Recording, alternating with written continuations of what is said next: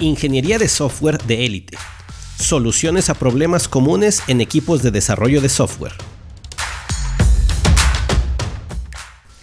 Hoy presentamos lo que nunca debes hacer en una retrospectiva, pero que muchos equipos aún hacen.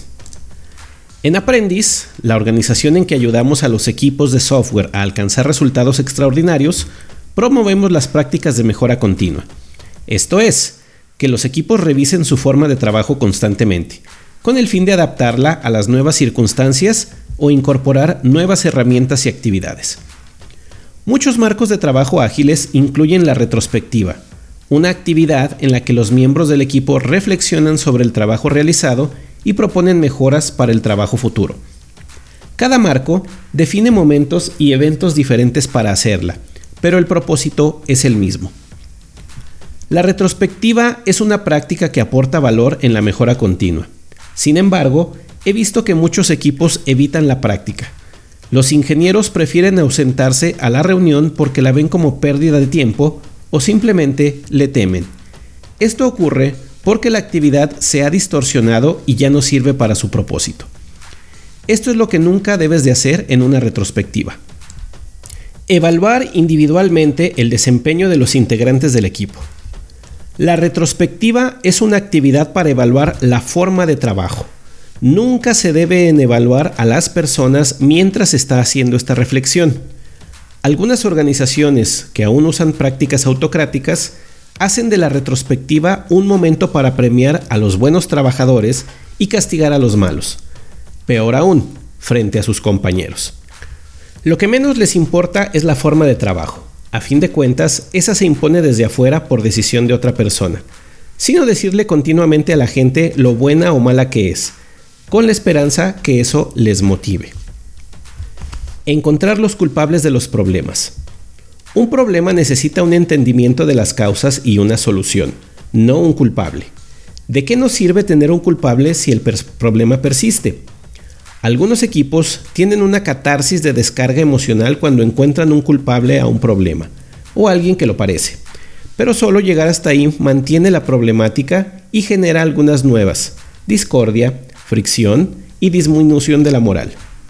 En varias ocasiones he visto miembros de equipo ausentarse de retrospectivas por esa razón. Los van a culpar de algo, o que las reuniones se enfocan solamente en eso. Problema, culpable. Una práctica que hago que sirve como escape y alivio de esto es elegir a alguien al azar y decir al inicio de la sesión, hoy, fulano de tal será el culpable de todo. Esto libera al grupo de la necesidad de incurrir en la búsqueda de culpables y les hace ver lo absurdo de hacerlo.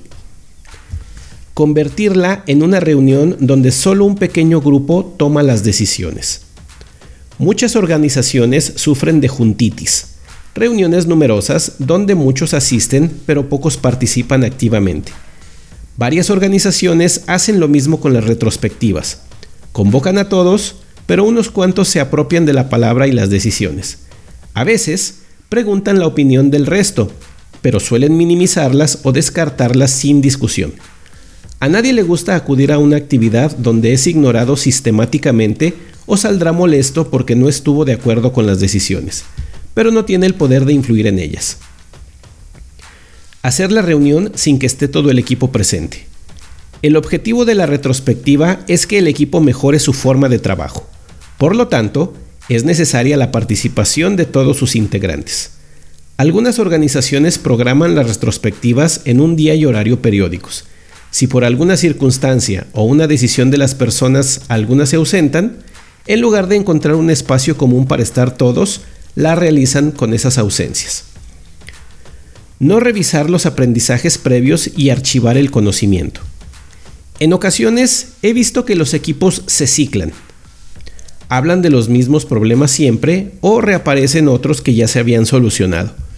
Alguien suele tomar nota de los acuerdos o pendientes dichos en la reunión, pero esta información se archiva y nunca se vuelve a revisar. La información generada en la retrospectiva es conocimiento importante para el equipo. Siempre debe existir la forma de difundirla, consultarla y revisarla. Si no, entonces es mejor no registrarla. Si estás usando la práctica, ¿cuántas de estas acciones has observado en tus equipos? En un siguiente artículo te hablaré de cómo conducir mejor las retrospectivas.